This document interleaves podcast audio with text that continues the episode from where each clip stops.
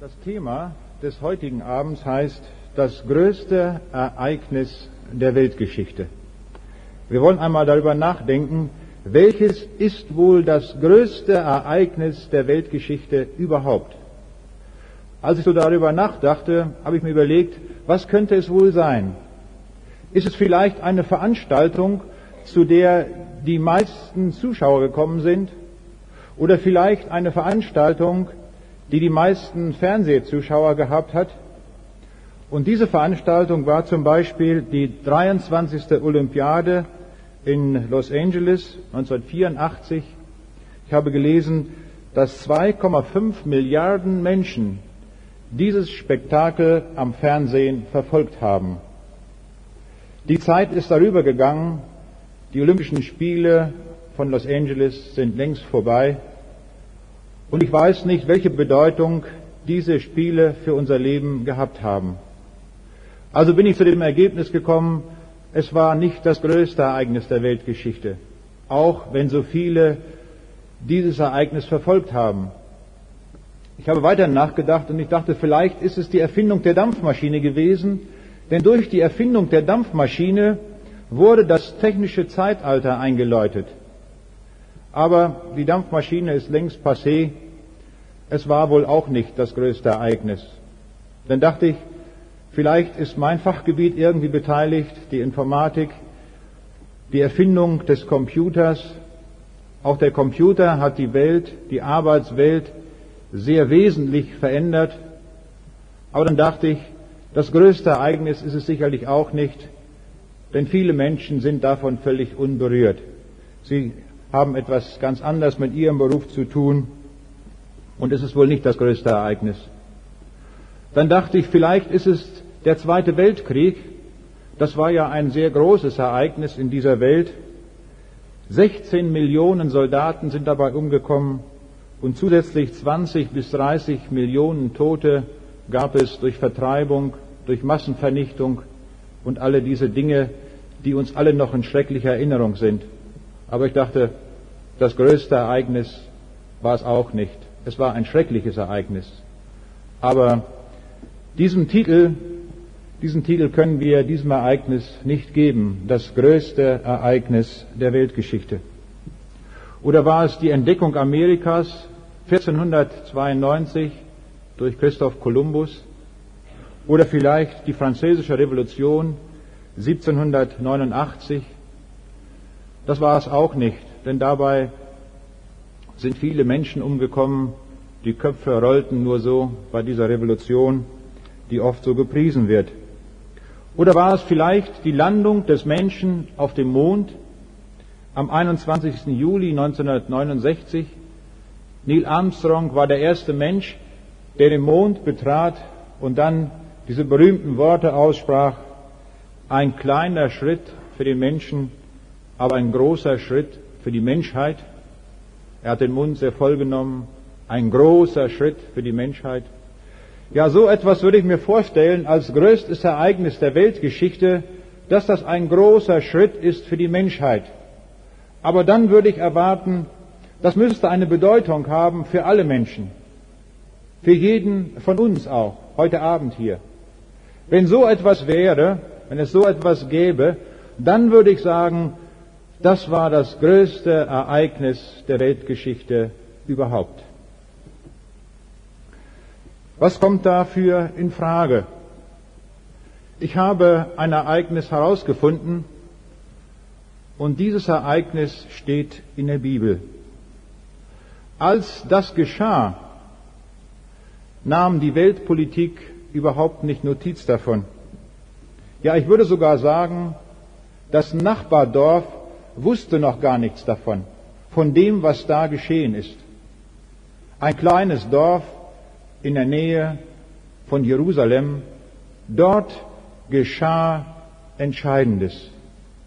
Was war dort eigentlich passiert? Was ist dort passiert, dass es eine Bedeutung hat, bis in unsere Tage hinein, ja so gewaltig, dass es unser Leben radikal verändern kann. Ich werde im Einzelnen noch darauf eingehen. Ich will zunächst einmal diesen Bericht lesen, der im Neuen Testament steht. Wir finden diesen Bericht im Johannesevangelium Kapitel 11 und ich lese da auszugsweise einige Verse. Es lag aber einer krank mit Namen Lazarus aus Bethanien, dem Dorfe Marias und ihrer Schwester Martha. Maria aber war es, die den Herrn gesalbt hat mit Salbe und seine Füße getrocknet mit ihrem Haar. Deren Bruder Lazarus war krank. Da sandten seine Schwestern zu ihm und ließen ihm sagen, Herr, siehe, den du lieb hast, der liegt krank. Da Jesus das hörte, sprach er, diese Krankheit ist nicht zum Tode, sondern zur Verherrlichung Gottes, dass der Sohn Gottes dadurch verherrlicht werde. Jesus aber hatte Martha lieb und ihre Schwester und Lazarus. Und als er hörte, dass er krank war, blieb er noch zwei Tage an dem Ort, da er war. Danach aber spricht er zu seinen Jüngern, lasst uns wieder nach Judäa ziehen. Und ab Vers 21, da sprach Martha zu Jesus, Herr, wärest du hier gewesen, mein Bruder wäre nicht gestorben. Aber auch jetzt noch weiß ich, das, was du bittest von Gott, das wird dir Gott geben. Jesus spricht zu ihr, dein Bruder wird auferstehen. Martha spricht zu ihm, ich weiß wohl, dass er auferstehen wird in der Auferstehung am jüngsten Tage. Jesus spricht zu ihr, ich bin die Auferstehung und das Leben. Wer an mich glaubt, der wird leben, ob er gleich stürbe. Und wer da lebet und glaubet an mich, der wird nimmermehr sterben. Glaubst du das? Sie spricht zu ihm, Herr, ja, ich glaube, dass du bist der Christus, der Sohn Gottes, der in die Welt gekommen ist. In Vers 39, Jesus sprach, hebt den Stein weg, spricht zu ihm Martha, die Schwester des Verstorbenen, Herr, er stinkt schon, denn er hat vier Tage gelegen. Jesus spricht zu ihr, habe ich dir nicht gesagt, wenn du glaubtest, so würdest du die Herrlichkeit Gottes sehen? Da hoben sie den Stein weg. Jesus aber hob seine Augen empor und sprach, Vater, ich danke dir, dass du mich erhört hast. Ich wusste wohl, dass du mich alle Zeit hörst, aber um des Volks willen, das umhersteht, habe ich geredet, damit sie glauben, dass du mich gesandt hast. Da er das gesagt hatte, rief er mit lauter Stimme, Lazarus, komm heraus! Und der Verstorbene kam heraus, gebunden mit Grabtüchern an Füßen und Händen und sein Angesicht verhüllt mit einem Schweißtuch. Jesus spricht zu ihnen, löset die Binden und lasset ihn gehen. Was war hier geschehen? Lazarus war krank, aber Jesus, der Freund, war weit entfernt. Er war außer Reichweite. Sie wussten wohl, dass Jesus ihn hätte gesund machen können. Jesus hatte die Kraft, Krankheit zu heilen. Jesus erfährt nun davon, und jetzt würden wir einfach rein menschlich sagen, jetzt müsste er sich schnell auf den Weg machen, damit er noch schnell diesen Lazarus heilen kann. Aber Jesus bleibt in aller Ruhe. Er hat es überhaupt nicht eilig. Ganz im Gegenteil, er bleibt noch einige Tage dort und dann so allmählich ziehen sie hin nach Bethanien. Als sie nach Bethanien ankommen, ist die Trauergemeinde dort noch versammelt. Man trauert um den toten Lazarus. Und Martha klagt dann und sagt, ach Herr, Wärest du hier gewesen, mein Bruder wäre nicht gestorben. Sie weiß also um die Vollmacht Jesu bezüglich der Krankheit. Aber wie steht es mit der Vollmacht über den Tod? Das kann sie sich nicht vorstellen.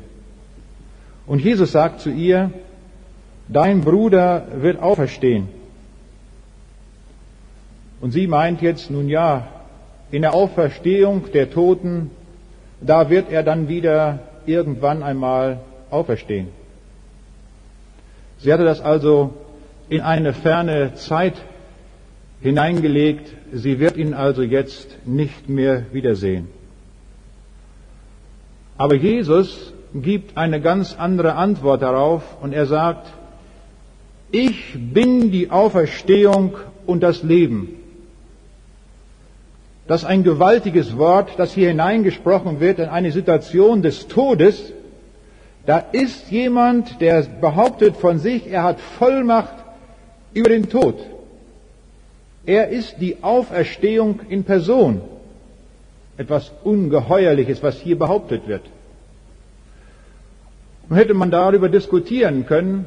Es waren ja auch eifrige Leute dabei gewesen, die Pharisäer. Ich kann mir vorstellen, dass sie gleich ein theologisches Gespräch mit ihm anfangen wollten und einfach mit ihm reden wollten, wie er das meint und ob man das noch hinterfragen kann und was das eigentlich alles so zu bedeuten hat. Wenn Jesus etwas sagt, ist das keine Worthülse, sondern hat augenblicklich zur Folge eine Tat. Das Wort Jesu ist immer Tat. Wenn Jesus spricht, sind auch wir immer gefordert zur Tat. Wenn wir dann vorübergehen am Wort Jesu, dann haben wir das Entscheidende unseres Lebens überhaupt verpasst. Dann ist es so, als hätten wir einen Strich durch unser Leben gemacht und unser Leben selbst wertlos gemacht. Das Wort Jesu ruft uns immer heraus. Immer. Sein Wort ist immer Tat. Und so auch hier. Er diskutiert nicht lange mit irgendwelchen Leuten, denen danach zumute ist. Vielleicht waren auch eine, einige Philosophen dabei, die gerne da eine wissenschaftliche Abhandlung drüber geschrieben hätten. Jesus sagt, geht hin und wälzt den Stein weg. Das war ein Auftrag. Und die Leute gingen ran, sie taten den Stein beiseite und dann beginnt Jesus mit einem Gebet. Er ruft den Vater an und sagt, Vater, ich danke dir, dass du mich erhört hast. Interessant die Form. Schon gehört hast, nicht erst hören wirst. Und dann kommt dieser kurze, knappe Befehl Jesu, in dem er sagt, Lazarus, komm heraus. Jesus hat Vollmacht über den Tod. Sein gesprochenes Wort reicht aus, um dem Tod Paroli zu bieten. Der Tote kommt raus aus dem Grab, obwohl da alles schon biologisch dahin war, der stank schon, Verwesung war schon voll dabei. In der Hitze des Orients können wir uns das gut vorstellen. Ich möchte da nicht mal reinriechen, das Grab, wie das da gerochen hat. Aber für Jesus ist das kein Problem. Er spricht sein machtvolles Wort und es geschieht. Hier erfahren wir etwas von der Schöpfermacht Gottes, von der Schöpfermacht Jesu Christi. Wir haben ja neulich schon nachgedacht über die Schöpfermacht Jesu bei seiner Erschaffung der Gestirne. Und die Schöpfertätigkeit dieses Herrn besteht immer in dem, es werde und es ward und es geschah also. Das ist die Vollmacht Jesu, mit der er wirkt. Mit dieser Vollmacht ruft er auch diesen Mann aus dem Grab. Einige hatten es erlebt, wie Jesus einen Sturm stillt. Da waren ja erfahrene Seemänner dabei und die wussten, was so ein Sturm auf sich hat auf dem See Genezareth. Und Er spricht ein Wort und der See ist still. Als die Leute das erlebten, sagten sie, was ist das für ein Mann, dass im Wind und Meer gehorsam sind? Der Apostel berichtet uns hier nicht bei der Auferstehung des Lazarus, was die Leute da wohl gesagt haben. Ich kann mir die Kommentare gut vorstellen. Da sagt vielleicht einer, geht das hier noch mit rechten Dingen zu? Der war doch echt tot. Wir rochen doch vorhin noch etwas von ihm. Jetzt lebt er, das begreife ich überhaupt nicht. Und andere sagen, wir sind erschrocken, was hier geschehen ist. Und ein anderer sagt, sowas haben wir noch nie erlebt, dass einer da ist, der Macht hat über den Tod. Und ein anderer sagt vielleicht und ganz richtig, das ist der Sohn Gottes. Er hat Macht über den Tod. Ja, er hat Macht über alle Dinge. Der Vorgang dieser Auferweckung wird uns nicht im Detail beschrieben. Das ist immer so bei der Schöpfung. Da sehen wir Befehl und Ergebnis. Im Psalm 33, Vers 9 lesen wir, denn so er spricht, so geschieht's, so er gebeut, so steht's da. Das ist die Methode Jesu Christi. Er ruft, er spricht und es geschieht. Und die Menschen staunen. Was dieser Herr kann, es ist wirklich der Sohn Gottes. Wir erkennen hier, dass einer da ist, der Macht hat über den Tod. Vor einiger Zeit klingelte bei mir das Telefon. Da rief ein junger Mann an aus Lübeck. Er hat ein Buch von mir gelesen über die Schöpfung und war ganz aufgeregt. Er sagte, ich muss Sie unbedingt sprechen. Ich sage, bitte, kommen Sie. Er setzt sich ins Auto, fährt auf, über die Autobahn, kommt hierher und stellt seine Fragen. Und er sagt dann nachher, wissen Sie, ich glaube alles, was in der Bibel steht. Nur die ersten beiden Seiten, die kann ich nicht glauben.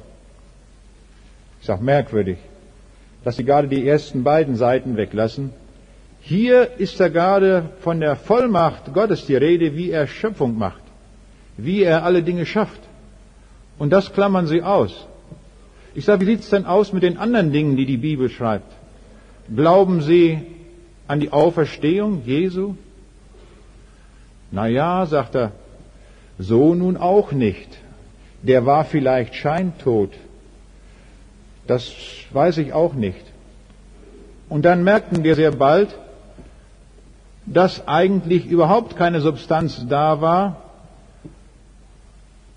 Alle die Fragen, die die Bibel gibt, da hatte er, oder all die Antworten, die wir dort finden, hatte er ein großes Fragezeichen. Und wir merken, wenn wir an einer Stelle aus der Bibel Dinge rausstreichen, dann haben wir im Grunde genommen die ganze Bibel weggestrichen. Sie ist ein wertloses Buch für uns geworden, wenn wir irgendwo die Sache nicht ernst nehmen.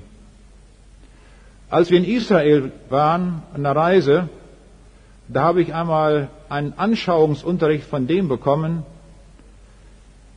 wenn Jesus etwas sagt, wie es geschieht.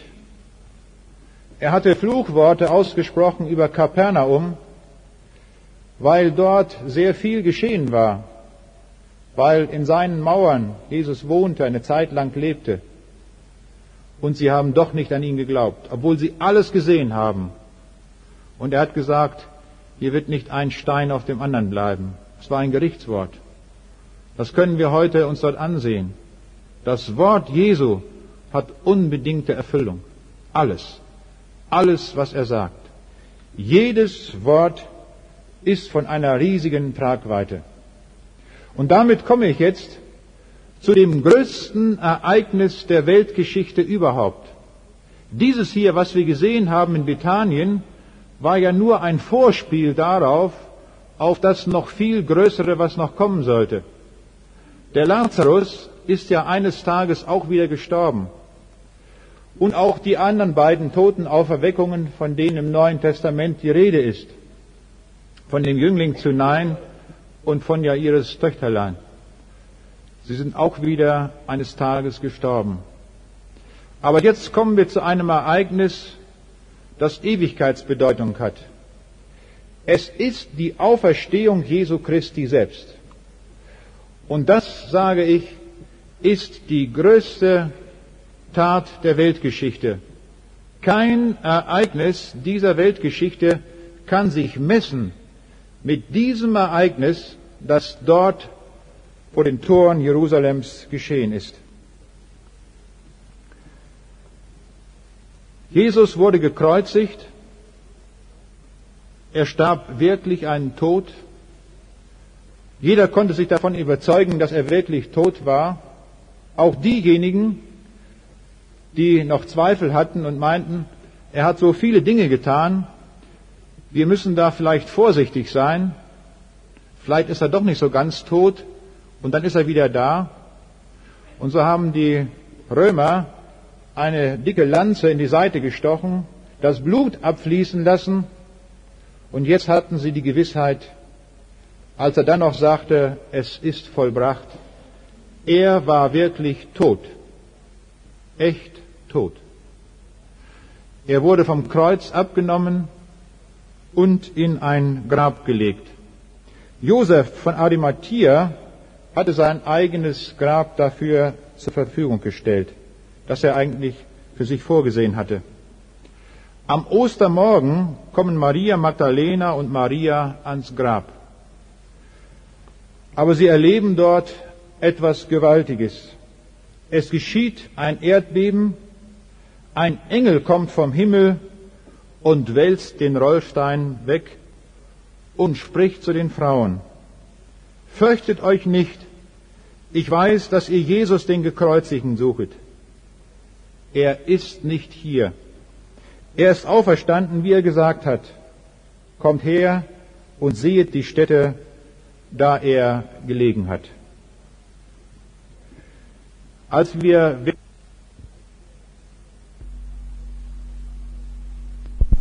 bekannte Gartengrab gesehen,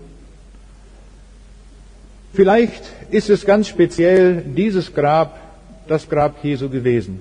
Es kann auch ein anderes gewesen sein. Es spricht vieles dafür, dass es dieses Grab war. Da ist vor diesem Grab in Stein gehauen eine große breite Rille, etwa 40 Zentimeter breit, und da war ein riesiger Stein davor gewälzt, und in diesem Grab da hatte man Jesus beigesetzt.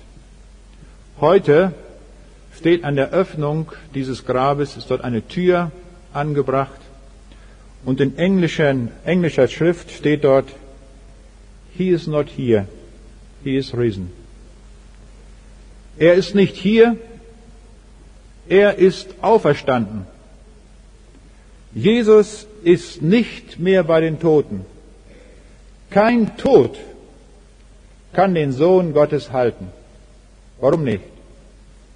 Weil er die Auferstehung und das Leben ist. Er ist das Leben in Person. Er ist die Auferstehung in Person. Und das gibt es in keiner Religion nirgendwo. Alle Religionsstifter sind gestorben und im Grab geblieben. Jesus war kein Religionsstifter, wir werden morgen darüber ausführlich reden. Jesus kam vom Himmel, er war der Sohn Gottes, er starb für unsere Sünden, er hat teuer bezahlt, er hat alles dahingegeben, damit wir frei werden können, damit wir gerettet werden können, damit wir durch den Tod hindurchgehen können und selbst zur Auferstehung kommen können. Das ist die Botschaft, die jetzt seit Ostern verkündigt werden kann. Das ist der Grund, warum wir diese Vortragsreihe in der Stadthalle machen. Weil wir die beste Botschaft weiterzugeben haben, die es gibt. Jesus hatte nach der Auferstehung einen neuen Leib. Er konnte hindurchgehen durch verschlossene Türen. Er kam hier und da und erschien seinen Jüngern. Sein Leib war weder raumgebunden noch zeitgebunden. Er konnte hier und da sein mit dem neuen, mit dem Auferstehungsleib. Dieser neue Leib, der Auferstehungsleib, ist ein Ewigkeitsleib. In alle Ewigkeit lebt dieser Jesus Christus. Nie wieder wird der Tod ihm etwas anhaben können. Der Tod konnte ihn nur deswegen einmal nehmen, weil er unsere Sünde trug. Nach dem Gesetz Gottes steht auf Sünde Tod. Einer war in der Lage, wirklich zu bezahlen, nämlich der, der absolut ohne Sünde war. Und das war Jesus. Wenn es heißt, ich bin die Auferstehung und das Leben, dann muss es dort genauer heißen, ich bin das ewige Leben. Im Griechischen steht dort das Wort Zoe. Und das ist das Leben Gottes. Das ist ewiges Leben. Viele Zeugen haben diese Auferstehung, haben den Auferstandenen erlebt. Der Apostel Johannes gibt folgendes Zeugnis davon. Das davon Anfang war, dass wir gehört haben, dass wir gesehen haben mit unseren Augen, dass wir beschaut haben und unsere Hände betastet haben von dem Wort des Lebens. So steht es in 1. Johannes 1, Vers 1. Thomas konnte das auch nicht fassen und er durfte die Hand in seine Seite legen und durfte die Finger in die Nägelmale Jesu legen. Er ist wirklich auferstanden. Er ist wirklich der Herr. Bei anderer Gelegenheit zeigte er sich 500 Brüdern auf einmal. Das waren also mindestens 1500 Leute. Nochmal 500 Schwestern und nochmal 500 Kinder dazu. Vielleicht hatten sie alle auch zwei Kinder. Dann sind wir schon bei 2000. Zeugen der Auferstehung Jesu. Der bekannte Historiker Theodor Mommsen hat ein bedeutendes historisches Werk geschrieben, nämlich die Darstellung der römischen Geschichte. Weil das so umfangreich war und so detailliert alles dargestellt war, hat er 1902 den Nobelpreis für Literatur bekommen. Dieser Mann, der etwas wusste von Zeugnissen und Dokumenten der Vergangenheit, er sagte, die Auferstehung Jesu ist die bestbezeugte Tatsache der Weltgeschichte. Kein Ereignis der Weltgeschichte des Altertums ist so deutlich bezeugt wie die Auferstehung Jesu. Das sagt uns hier ein bedeutender Historiker.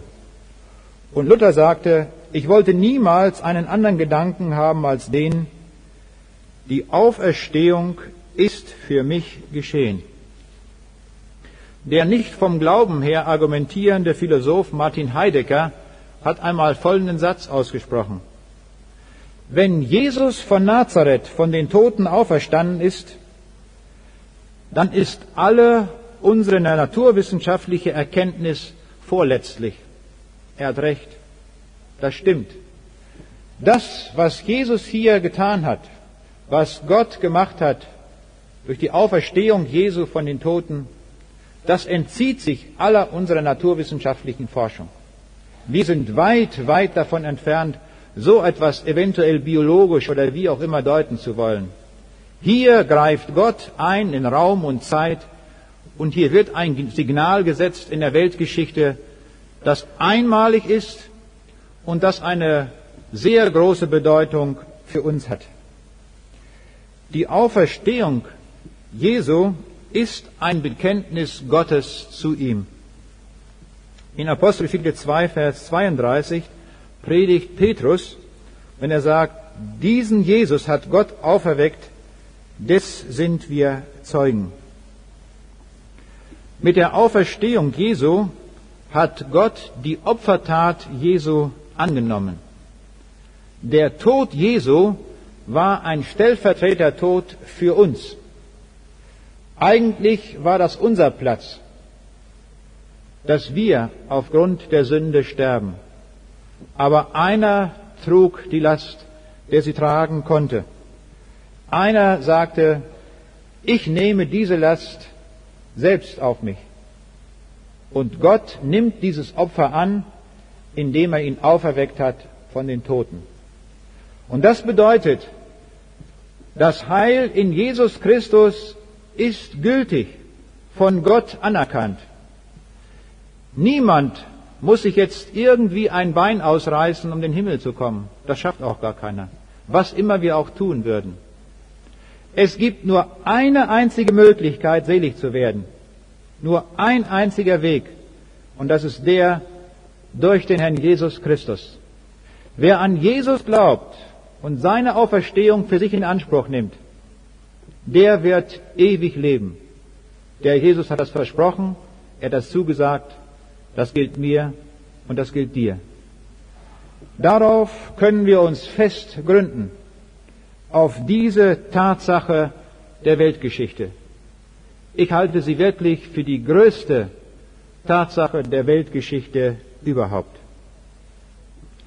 In Römer 4, Vers 25 wird uns gesagt, Jesus ist um unsere Sünde willen dahingegeben und zu unserer Rechtfertigung auferweckt.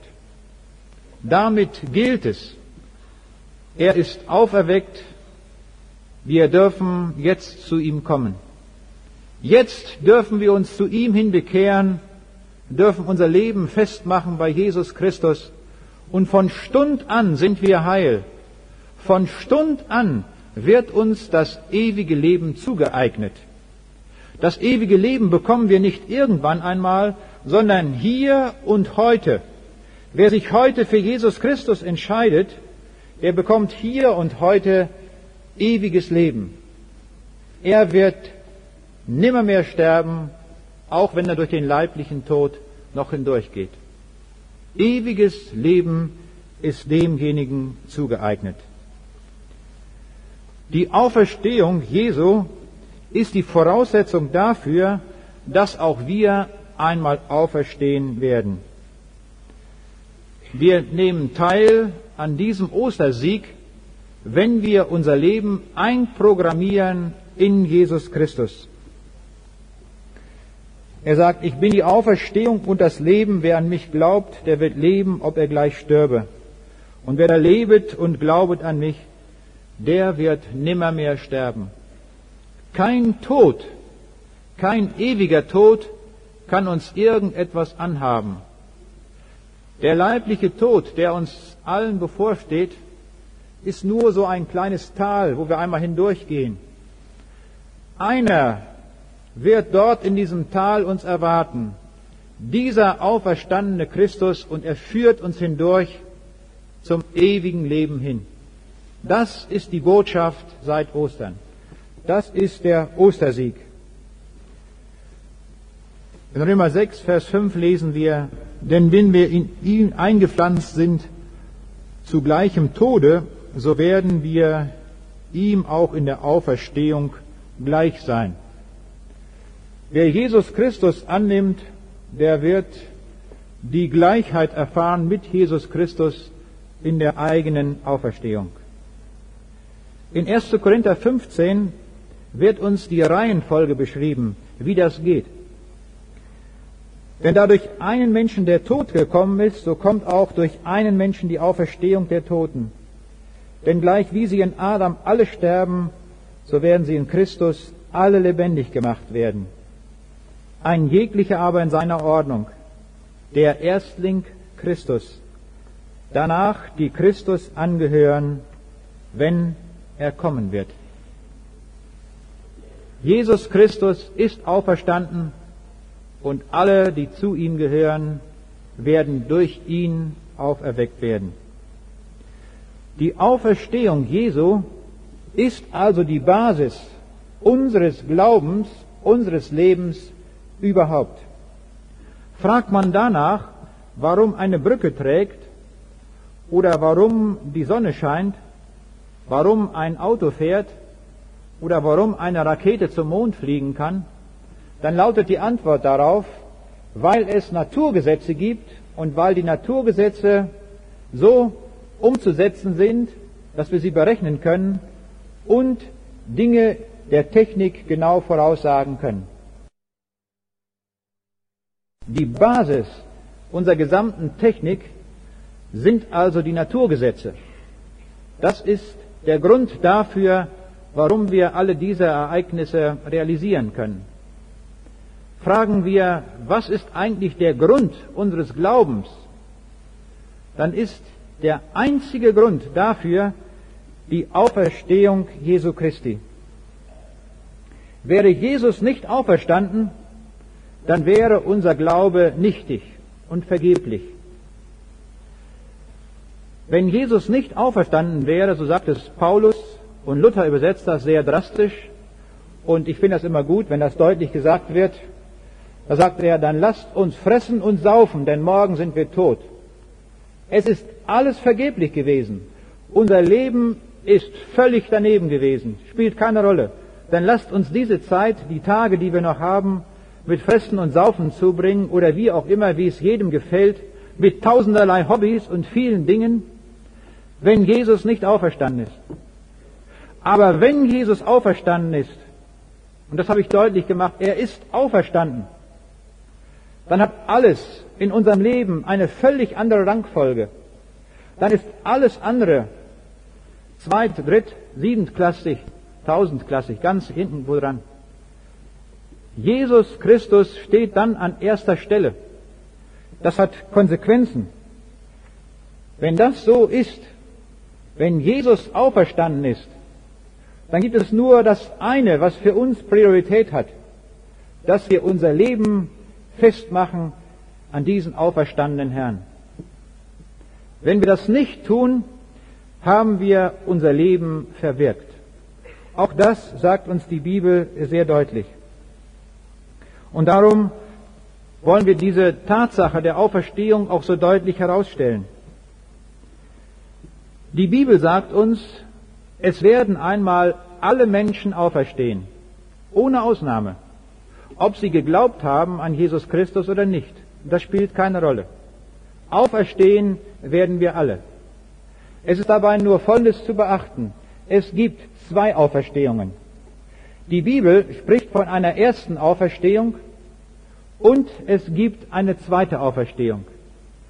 Die erste Auferstehung ist die Auferstehung zum ewigen Leben. Alle, die zu Jesus Christus gehören, werden zu diesem ewigen Leben auferstehen. Alle anderen, die sich nie bekehrt haben, die eine völlig andere Rangfolge in ihrem Leben hatten, werden auch auferstehen, aber erst in der zweiten Auferstehung. Und die zweite Auferstehung, sagt Jesus, ist die Auferstehung zum Gericht. So steht's in Johannes 5, Vers 29. Selig aber sind diejenigen, die teilnehmen an der ersten Auferstehung. So heißt es in Offenbarung 20, Vers 6. Selig ist der und heilig, der Teil hat an der ersten Auferstehung. Über solche hat der zweite Tod keine Macht. Der ewige Tod, der bleibende Tod in der Gottesferne kann solchen nichts anhaben. Dieser Tod ist für solche Menschen entmachtet.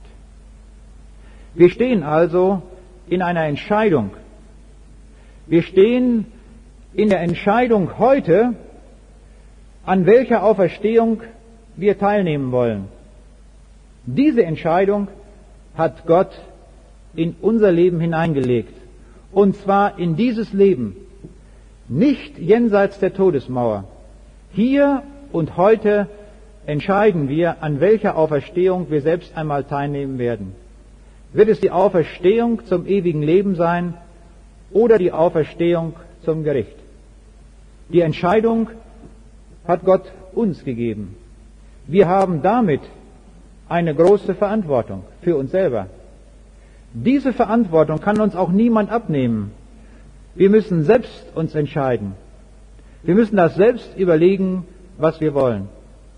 Wir laden darum auch jeden Abend ein, diese Entscheidung festzumachen, die durch die Auferstehung Jesu Christi Gültigkeit hat. Das Heil, das in Jesus angeboten ist, ist von Gott akzeptiert. Du kriegst also die Gewissheit, heute, wenn du zu Jesus kommst, dass du ewiges Leben haben wirst. Ich staune immer wieder, dass mir oft gesagt wird von Leuten, die sagen, ja, das kann doch niemand wissen, ob wir mal in den Himmel kommen.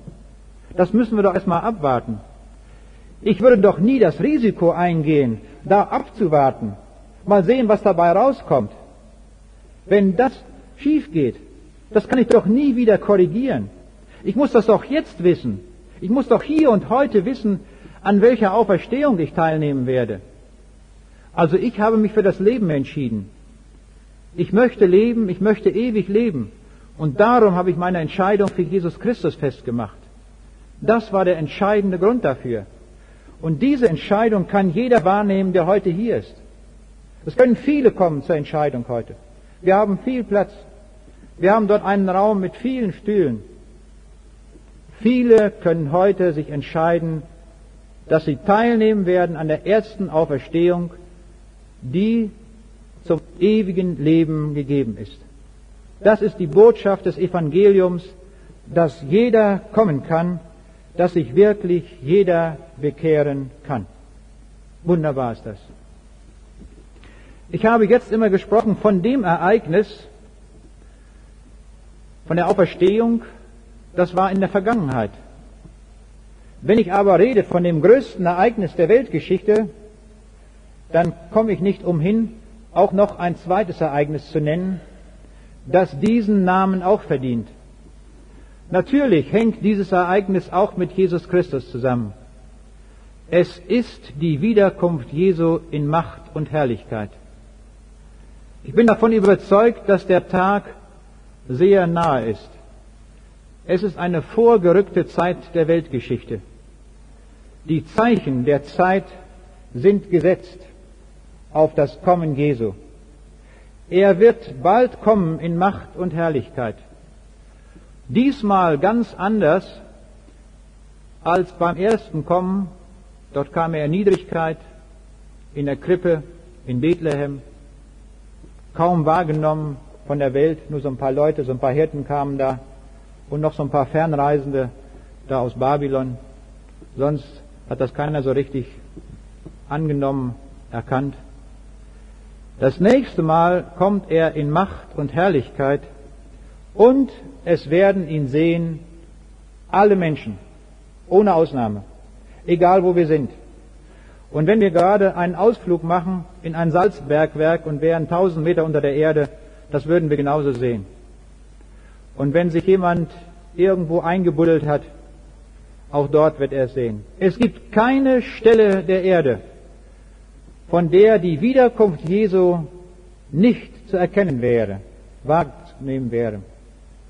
Und darum sagt die Bibel auch, wer dann gerade auf dem Dach ist, der soll auf dem Dach bleiben und nicht erst runtergehen. Das hat keinen Zweck. Es ist dann der Punkt angekommen, wo der letzte Punkt, der Gipfelpunkt der Weltgeschichte hingeht, wenn Jesus in seiner Macht und Herrlichkeit wiederkommt. Es muss ein gewaltiger Tag sein. Es ist nicht nötig, das im Fernsehen zu übertragen, weil das alle Menschen live sehen werden. Das können wir uns vielleicht nicht vorstellen, wie das ist auf einer Erdkugel, dass er gleichzeitig in Australien zu sehen ist, ebenso wie in New York, in Peking, in Moskau, in Braunschweig. Das ist nicht unser Problem. Er ist der Herr über Raum und Zeit. Er löst das Problem auf ganz einfache Weise. Da werden auch die Mathematiker staunen, wie das räumlich funktioniert. Er ist wirklich der Herr über Raum und Zeit. Auf diesen Tag der Weltgeschichte gehen wir zu. Schon im Alten Testament wird darauf hingewiesen mit den Worten, euch aber, die ihr meinen Namen fürchtet, soll aufgehen die Sonne der Gerechtigkeit. Wer ist denn diese Sonne? Diese Sonne der Gerechtigkeit ist Jesus Christus. Er wird kommen. Er wird die Sonne der Ewigkeit sein. Er wird das Licht sein. Diese Sonne aus dieser Schöpfung, sie hat keine Bedeutung mehr, sie wird abgetan sein. Es wird die neue Sonne, die Ewigkeit erstrahlen. Und das wird Jesus Christus sein. In Matthäus 24, Vers 30 wird das beschrieben. Und alsdann wird erscheinen das Zeichen des Menschensohnes am Himmel. Und alsdann werden heulen alle Geschlechter auf Erden und werden kommen sehen des Menschensohn in den Wolken des Himmels mit großer Kraft und Herrlichkeit. Die Engel haben das bezeugt, die Apostel haben es verkündigt und der erhöhte Herr sagt in Offenbarung 22, Vers 20 selbst, ja, ich komme bald, Amen, ja, komm, Herr Jesus. Gustav Heinemann, der frühere Bundespräsident, hat einmal gesagt, die Herren dieser Welt gehen, unser Herr kommt. Das ist wirklich ein wahres Wort.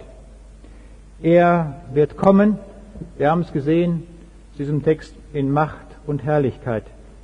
Er kommt in den Wolken des Himmels und er kommt sichtbar. In Offenbarung 1, Vers 7 lesen wir, siehe, er kommt mit den Wolken und es werden ihn sehen alle Augen und alle, die ihn durchbohrt haben und es werden wehklagen um seinetwillen alle Geschlechter der Erde. Das müssen wir auch den Sektierern sagen, die behaupten, er sei schon 1914 wiedergekommen und die immer wieder neu an diesem Datum rumrechnen und immer verrechnen sie sich. Jesus kommt sichtbar wieder. Alle werden wir es sehen. Er kommt mit seinen Engeln und er kommt plötzlich. Er wird sich nicht anmelden und wird sagen, es wird nicht in der Braunschweiger Zeitung stehen, in vier Tagen wird er kommen oder wenn wir die Zeitung morgens ins Haus geliefert kriegen mit einer dicken Balkenüberschrift, heute kommt Jesus wieder, das werden wir nicht erleben. Es wird niemand ankündigen können, er wird selbst in einem Augenblick da sein. In Matthäus 24, Vers 27 wird das beschrieben. Wie der Blitz ausgeht vom Aufgang und leuchtet bis zum Niedergang, so wird auch sein das Kommen des Menschensohnes. So wie ein Blitz aufgeht in einem Nu, so in diesem Augenblick, in einer solchen Kürze der Zeit, wird Jesus sichtbar sein. Und alle werden wir ihn sehen. Wie wird es uns ergehen an diesem Tag? Das ist die Frage, die uns ja bewegt. Freuen wir uns auf diesen Tag? Haben wir uns eingerichtet auf diesen Tag? Oder sagen wir, hoffentlich kommt der Tag nicht so bald? Alle diejenigen, die zu Jesus Christus gehören, dürfen sich freuen auf diesen Tag. Denn das ist der Zielpunkt der Weltgeschichte. Der Zielpunkt unseres Lebens, wo wir darauf zusteuern, das Kommen des Herrn. Wir dürfen uns alle freuen, wenn wir zu Jesus gehören.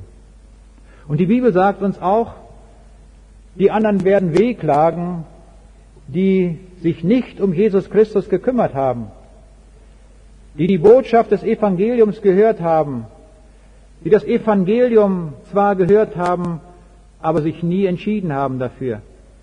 Und sie werden ausrufen, ihr Berge fallet über uns, deckt uns, wir können das Angesicht dieses Herrn nicht sehen. Das ist schlimm. Und wir wünschen uns, dass alle Menschen umkehren und zu Jesus kommen und diesen Tag als einen Tag der Freude erleben. Darum machen wir diese Vorträge. Und wir freuen uns immer wieder neu, dass an jedem Abend Menschen kommen, die in diesen Sonnenaufgang kommen, die erkennen, hier ist der Herr der Weltgeschichte überhaupt. Darauf läuft alles zu. Und sie polen ihr Leben um und wenden sich zu Jesus Christus hin. Und wir erleben es jeden Abend, dass jedem alle Sünde vergeben wird. Der Jesus vergibt jede Sünde. Da bleibt auch nichts übrig. Er reinigt uns von aller Untugend. Alles. 100 Prozent. Nichts bleibt übrig. So hat es der Jesus versprochen und so hat es jeder heute in den vergangenen Tagen erlebt. der sich für Jesus Christus entschieden hat.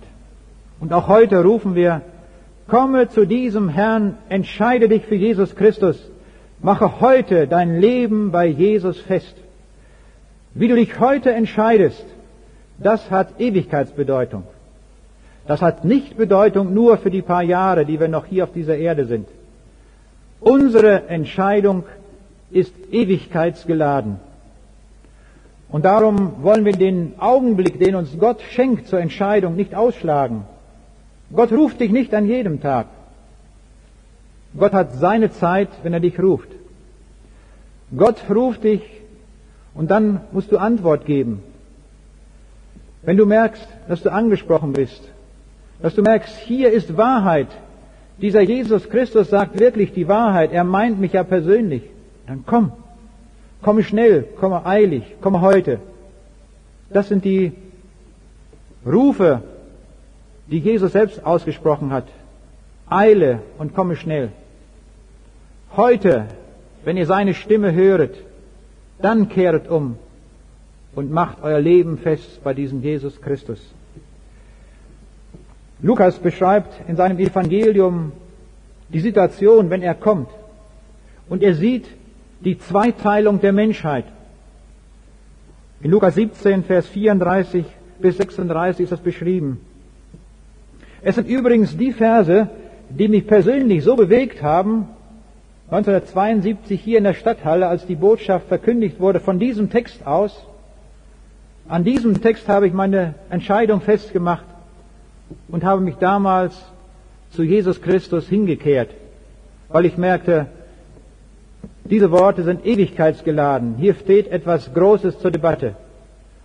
Und mit Dankbarkeit schaue ich auf jeden Abend zurück, wo ich das so gehört habe. In Lukas 37, Entschuldigung, in Lukas 17 heißt es, in derselben Nacht werden zwei auf einem Bette liegen. Einer wird angenommen, der andere wird verworfen werden.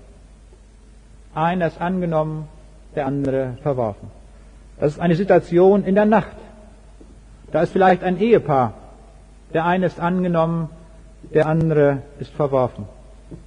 Und wenn hier solche heute Abend hier sind, solche Ehepaare, der eine glaubt an den Herrn Jesus, der andere nicht, dann rufe ich dem anderen zu, komme, damit du nicht zu den Verworfenen gehörst, dass du angenommen bist, wenn Jesus kommt, dass du zu den Seinen gehörst. Oder eine andere Situation. Zwei werden malen miteinander. Eine wird angenommen, die andere wird verworfen werden. Zwei Frauen, die hier in der Mühle tätig sind. Eine Frau ist angenommen, die andere verworfen. Ob Mann, ob Frau, das zieht sich durch, durch eine gesamte Menschheit. Und in Vers 36, zwei werden auf dem Felde sein. Einer wird angenommen, der andere wird verworfen werden. Und hier sehen wir schon etwas, das interessiert mich natürlich auch naturwissenschaftlich, wie das auf einer Erde möglich ist. Hier wird ja in demselben Kapitel geschildert, Jesus kommt wieder in der Nacht. Natürlich, die Hälfte der Erdkugel erlebt die Wiederkunft bei der Nacht, schlafend. Vielleicht der eine der oder andere, der nicht so gut schläft, der wird das wachend erleben, aber in der Nacht. Und der andere Teil der Menschheit erlebt die Wiederkunft Jesu am Tage. Hier ist die Rede davon, dass hier zwei auf dem Felde arbeiten. Man arbeitet normalerweise am Tage auf dem Felde. Das ist die Situation bei der Wiederkunft Jesu. Es gibt eine Zweiteilung der Menschheit. Die einen, das sind die Bekehrten, die sich hingekehrt haben zu Jesus. Das andere sind die Unbekehrten. Nur diese beiden Wege gibt es. Es gibt hier keine dritte Partei. Es gibt nur die beiden Wege. Das Ganze, würde ich sagen, als Informatiker ist binär. Nur zwei Möglichkeiten. Andererseits sehr leicht. Ich kann mich deutlich entscheiden für das eine und für das andere.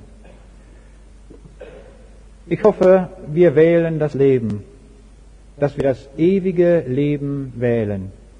Diese Entscheidung hat Gott so in unser Herz jetzt hineingegeben, dass wir uns für die Ewigkeit bei Jesus Christus entscheiden. Auch in diesem Leben werden wir viel Veränderung erleben dadurch, dass wir Jesus Christus kennen. Viele Fragen, die uns bewegen, wir eine Antwort suchen, da wird er uns zeigen, wie wir den rechten Weg gehen können. Wir sind nicht verwaiste Leute. Wir haben einen Herrn, der täglich in unserem Leben da ist und der wirkt. Das ist die Botschaft des Evangeliums.